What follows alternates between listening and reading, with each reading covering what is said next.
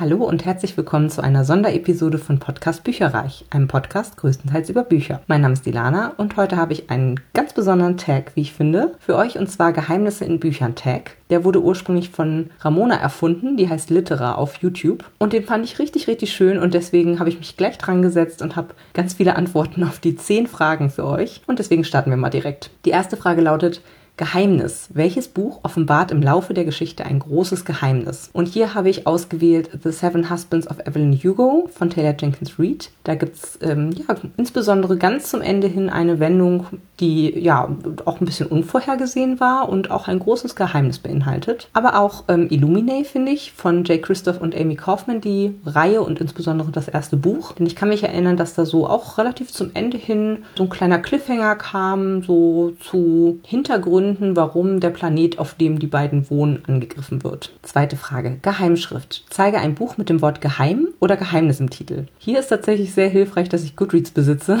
Da kann man einfach durchsuchen. Und ich habe ein paar richtig tolle rausgesucht, die ich auch alle empfehlen kann. Und zwar erstens das Geheimnis des Weißen Bandes von Anthony Horowitz. Der Mann schafft es einfach richtig gut, die Sherlock Holmes Bücher nachzuahmen aber sich eigene Fälle zu überlegen. Und das ist halt eins davon. Das hat mir echt gut gefallen. Für alle, die Sherlock Holmes vermissen und da gerne mehr von lesen möchten in der Art und Weise, das sind halt so ein bisschen, ja, Krimis zum Miträtseln, sage ich jetzt mal. Und das eben so leicht altertümlich geschrieben, aber eben wirklich noch relevant. Es gilt übrigens auch für die Sherlock Holmes Originale. Die kann man auch jetzt in dieser Zeit wunderbar lesen, tatsächlich. Dann Der geheime Garten von Francis Hodgson Burnett. Das habe ich erst dieses Jahr gelesen, glaube ich, oder letztes Jahr. Also ist noch nicht so lange her. Das allererste Mal tatsächlich. Und ich fand es so zauberhaft. Also wirklich, da geht es ja um ein junges Mädchen, was eigentlich in Indien geboren und groß geworden ist bisher. Und dann sterben beide Elternteile und sie kommt zum äh, Onkel, den sie gar nicht kennt. Und zwar wohnt er irgendwo, ich glaube im Norden sogar von England. Also ich sag mal in der Wallerei. Aber sie blüht da richtig auf. Also es ist, glaube ich, genau das richtige, genau die richtige Beschreibung davon. Die englische Landschaft tut ihr einfach wahnsinnig gut. Sie findet Freunde, sie erlebt Abenteuer sozusagen. Ja, und alles äh, dreht sich rund um einen geheimen Garten auf diesem riesigen Anwesen, was ihr Onkel da eben sein eigen nennt. Und das war wirklich sehr schön zu lesen, wurde zum Ende hin ein bisschen für mich abstrus, weil es sehr spirituell dann irgendwann wurde. So Naturspiritualität. Aber gut, ansonsten echt ein Tipp, was man gut lesen kann als Buch. Dann Das geheime Glück von Julie Cohen. Boah, das ist echt ein harter Tobak und das hätte auch zur ersten Frage passen können, denn da ist tatsächlich auch ein Geheimnis, was aufgedeckt wird. Und da möchte ich gar nicht so viel zu erzählen. Ehrlich gesagt, das ist eine Liebesgeschichte. Ja, mit vielen Rückblicken, wie sich die Liebenden kennengelernt haben und auch so ein bisschen ein Ausblick, denn einer der beiden hat Demenz und kommt damit nicht gut klar, ehrlich gesagt, denn beide, wie gesagt, verheimlichen etwas vor der Außenwelt. Sie selber wissen, was das Geheimnis ist. Sehr, sehr spannend auf jeden Fall. Und dann habe ich noch nicht gelesen Dark and Shallow Lies von seichten Lügen und dunklen Geheimnissen von Ginny Meyer Saint. Das ist eine wunderbare Sonderausgabe von der Bücherbüchse mit farbigem Buchschnitt. Und da bin ich auch ganz gespannt drauf, ehrlich gesagt, das zu lesen. Das äh, wirkte ein bisschen wie ein Jugendkrimi oder wie ein Jugendthriller. Und da geht es um eine Kleinstadt in den USA, wo ganz viele Geheimnisse herrschen und ein Mord passiert. Und ähm, ja, die Protagonistin muss, glaube ich, entweder herausfinden, wer den Mord begangen hat oder gerät selber in Gefahr. Das habe ich jetzt schon wieder vergessen. Aber auf jeden Fall hört es sich sehr, sehr gut an. Frage Nummer drei: Geheimgang. Zeige ein Buch, in dem es einen Durchgang zu einem verborgenen Ort oder einer anderen Welt gibt. Hier musste ich denken an Vergiss mein nicht, was man bei Licht nicht sehen kann von Kerstin Gier. Da gibt es eine Art Parallelwelt, wo ganz viele Fabelwesen zu finden sind. Aber im Vordergrund geht es um, ich habe die Namen schon wieder vergessen, um einen Jungen und ein Mädchen. Sie heißt Mathilda, aber wie hieß er nochmal? Habe ich gerade echt verdrängt. Jedenfalls äh, hat mir das sehr, sehr gut gefallen und der Junge geht, gerät quasi in einen Verkehrsunfall und ja, zieht sich auch einiges zu und braucht äh, Pflege und ja, sie ist so ein bisschen aus so einem christlichen Haushalt und eigentlich auch unterschwellig oder geheim sozusagen in ihn verliebt, bietet dann irgendwann an, sich um ihn zu kümmern und er fängt halt nach dem Unfall an, Dinge zu sehen, die gar nicht existieren oder die parallel zu unserer Welt existieren. Und da äh, geht es dann nach und nach drum. Und wo ich das auch finde, ist bei der Zimt-Trilogie von Dagmar Bach. Und da geht es um eine Art, oder nicht nur eine, sondern mehrere Parallelwelten, die auch bereist werden von diversen Protagonisten. Ich sage jetzt noch nicht wer. Frage Nummer 4. Geheimbund. Zeige ein Buch mit einer eingeschworenen Freundesklicke. Da musste ich direkt an zwei Bücher denken. Das eine ist die City of Reihe, also Chroniken der Unterwelt von Cassandra Clare. Das lese ich dieses Jahr ja in einer Leserunde und muss sagen, das Buch lebt davon, dass die Charaktere so witzig miteinander interagieren. Hat auch dadurch einen Witz, den ich überhaupt nicht erwartet habe, ehrlich gesagt. Und ja, die sind halt so voll die eingeschworene Clique irgendwie und macht auf jeden Fall total Spaß, über die zu lesen und auch wie sie sich so ja, miteinander ein bisschen kabbeln.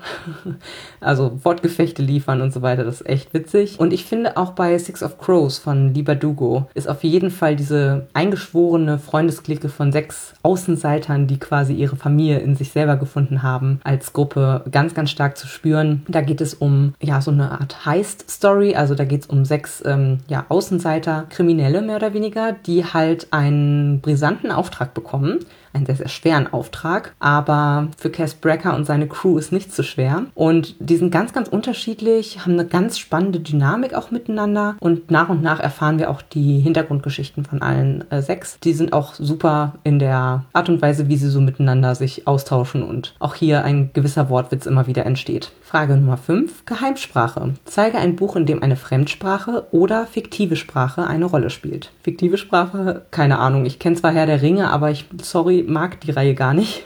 Da fand ich die Filme tatsächlich besser, obwohl ich mich komplett durchgequält habe. Und natürlich, der ist halt Sprachwissenschaftler gewesen, der Tolkien, und hat das wirklich gut gemacht. Also wer sowas sucht, der kann das natürlich sich an, äh, an, angucken, durchlesen. Aber was mir dazu eingefallen ist, dass zum Beispiel sowohl in der Outlander-Reihe von Diana Gabaldon als auch in den Büchern von Juliet Marillier ganz oft Gelisch drin vorkommt. Und jedes Mal, wenn ich das lese, kriege ich immer Lust, das irgendwie auch mal zu lernen, aber ich fürchte, das ist voll schwierig. Also deswegen habe ich den Gedanken noch nicht in die Tat umgesetzt. Aber ja, da muss ich dann jedes Mal irgendwie drin denken und denke so, boah, ja, so Gedisch zu können wäre eigentlich auch voll praktisch.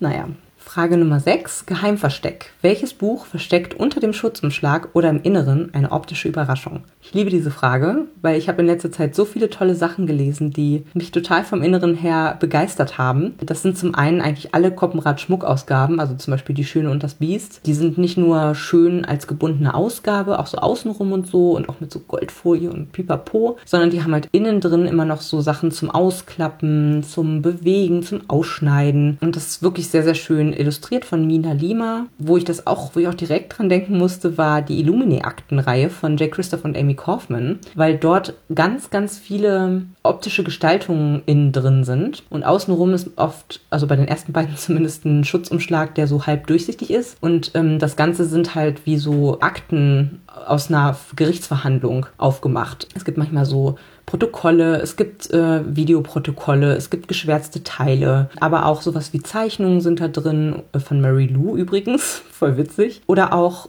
ja, einfach so, so Skizzen oder mit so, mit so Worten, die in einer bestimmten Art und Weise arrangiert wurden, möchte ich mal sagen. Und das ist so, so toll. Also die lohnen sich echt ins Regal zu stellen, finde ich. Und relativ neu und ungelesen habe ich äh, Let Me Glow von Francis Eden da. Das ist nicht nur in einer wunderbaren Farbschnittausgabe von der Bücherbüchse, sondern hat auch innen drin Illustrationen von der Autorin. Da freue ich mich auch schon sehr drauf, das zu lesen. Und dann möchte ich noch erwähnen die Sprache der Dornen von Lee Bardugo. Das ist quasi aus dem Grishaverse, was ja so ein bisschen russisch angehauchte Fantasy ist, sage ich jetzt mal. Und aus diesem fiktiven russisch-polnisch, wie auch immer, also Kulturkreis, wenn man so möchte, sind dann eben hier fiktive Märchen aufgeschrieben. Und die haben auch jeweils erstens tolle Illustrationen da drin. Auch das Cover finde ich wunder, wunderschön, weil das noch so schön glänzt und so. Und dann ist tatsächlich sogar die Sprache, also die normale Schrift, der normale Text in bunt gedruckt. Und das ist wirklich super schön. Frage Nummer 7. Geheimermittlung. In welchem Buch gibt es keinen professionellen Ermittler, sondern einen unfreiwilligen oder selbsternannten Hobbydetektiv? In die Reihe gibt es ja super viel, gerade auch so Cozy Crime-mäßig. Ich glaube, eins der Merkmale von Cozy Crime ist, dass es irgendwer ermittelt, der eigentlich das normalerweise nicht tut und da unbeleckt ist. Das letzte, was ich in die Richtung gelesen bzw. gehört habe, war die Miss Merkel-Reihe von David Safir.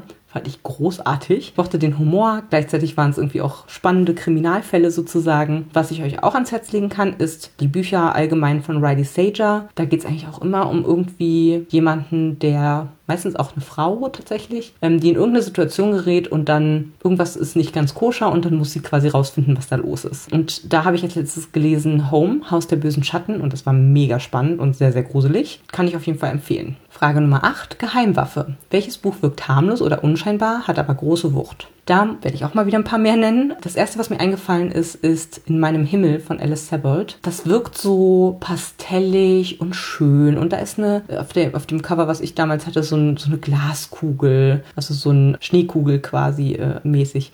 Das wirkt alles so sanft und schön und ruhig. Und eigentlich geht es um ein ermordetes Mädchen, was aus dem Jenseits heraus ihre Familie betrachtet, ihren Mörder betrachtet und das quasi, also ihre Geschichte erzählt. Und es ist einfach herzzerreißend, es ist super gut geschrieben. Man heult sich die Augen aus, einfach auch, weil man aus Sicht der ermordeten Schwester dann zum Beispiel sieht, wie die, andere Schwester dann auch ja echt zu kämpfen damit hat, dass sie jetzt auf einmal eine andere Rolle sozusagen einnehmen muss und dass die Familie so auseinanderbricht tatsächlich, nachdem ähm, die älteste Tochter getötet wurde. Und das ist einfach super ergreifend und halt ganz, ganz lange nach, gerade auch weil die Autorin selbst einmal vergewaltigt wurde und dachte, sie müsste sterben und das davon aus eigenen ähm, Erlebnissen leider inspiriert ist sozusagen. Ganz, ganz tolles Buch wirklich. Man muss allerdings Lust haben, auch traurig sein zu können, sozusagen, in dem Moment. Genau, und was noch eine große Wucht hat, obwohl es eher unscheinbar wirkt, ist der Report der Markt von Margaret Atwood. Das habe ich irgendwann dieses Jahr gelesen und da steckt schon echt viel hinter. Also es ist so ruhig auch erzählt eigentlich und man hat, also ich musste so viel nochmal hinterher, also ich hatte es in so Leserunden, Abschnitten quasi auch gehört. Ich musste so oft hinterher nochmal drüber nachdenken und war super froh, dass wir eine Leserunde dazu hatten, weil das ist nichts, was man eben so nebenbei oder so hören kann. Überhaupt nicht. Da fängt was an zu arbeiten in einem irgendwie, weil es halt so ein Zukunftsszenario ist, wo Frauen eigentlich nur noch als Gebärmaschinen gehalten werden, als repräsentative Frauchen sozusagen und nicht mehr viel zu melden haben. In den USA eben und ganz, ganz spannend tatsächlich. Dann habe ich noch zwei andere Bücher und zwar ein ganzes halbes Jahr von Jojo Moyes das fängt so easy go lucky irgendwie an, weil äh, da geht es um eine junge Britin, die gerade arbeitslos ist und halt so voll die Frohnatur irgendwie auch ist und so sich für Mode interessiert und ein bisschen crazy gestylt immer ist und auch eine ganz quirlige, verrückte Familienkonstellation irgendwie hat mit der Schwester, die schon ein Kind hat und die irgendwie noch bei den Eltern alle wohnen und so. Das ist irgendwie, ne, man denkt sich so, wow, ist ja irgendwie voll witzig. Und dann geht es aber im weiteren Verlauf darum, dass äh, Luisa heißt sie zu einem, also eine neue Arbeitsstelle findet und zwar soll sie den Sohn Des reichsten Mannes sozusagen ihres Dorfes pflegen, der nach einem Unfall komplett vom Hals an abwärts äh, gelähmt ist. Und der ist halt sehr, sehr deprimiert und sehr, sehr gefangen in seinem Körper als junger Mensch und da geht noch so einiges vor sich. Und das ist auch ein totales Herzschmerzbuch auf jeden Fall. Und Verity von Colleen Hoover, denn ganz ehrlich, das Cover sieht aus so schön, als wäre es eine total tolle Liebesgeschichte. Aber eigentlich, ja, ist es eher so eine Art Thriller, würde ich sagen. Und zwar geht es um eine Frau, die, oder eine Schriftstellerin, die ja auch nicht so gut im Geschäft ist. Und sie kommt dann an einen Job ran. Und zwar soll sie von der erfolgreichen Autorin Verity eine äh, Romanreihe weiterschreiben, weil sie halt auch tatsächlich im, also einen Unfall hatte und im Koma liegt. Und ähm, oder in so einer Art war das ein Wachkoma? Ich weiß gerade nicht. Jedenfalls ist sie quasi ausgenockt und um dann besser recherchieren zu können und so weiter, ähm, was auch vielleicht die äh, Verity schon aufgeschrieben hat, wie die Reihe weitergehen soll, kommt sie dann eben ähm, in das Haus von Verity, ihrem Mann und äh, ihrem Sohn, glaube ich, und entdeckt dort ein geheimes Tagebuch und liest das durch und lernt eine ganz andere Seite von Verity nochmal kennen und ihre persönliche Geschichte und das, boah, das spitzt sich so zu. Das ist echt irre. Also dieses Buch hat mich ganz schön geflasht, muss ich sagen. Und deswegen habe ich es hierfür genannt. Frage 9, Geheimtipp. Nenne sowohl ein Buch als auch einen Booktube-Kanal, das oder der mehr Aufmerksamkeit verdient hat. Sehr gerne. Ich finde, die Bücher von Arndt Rüstkamp haben mehr Aufmerksamkeit verdient, denn das sind Krimis, die sind spannend. Gleichzeitig hat er sehr authentische Figuren und man hat hinterher immer Lust auf Essen und einen Urlaub am Meer. Und deswegen mag ich die Bücher einfach super gerne von ihm.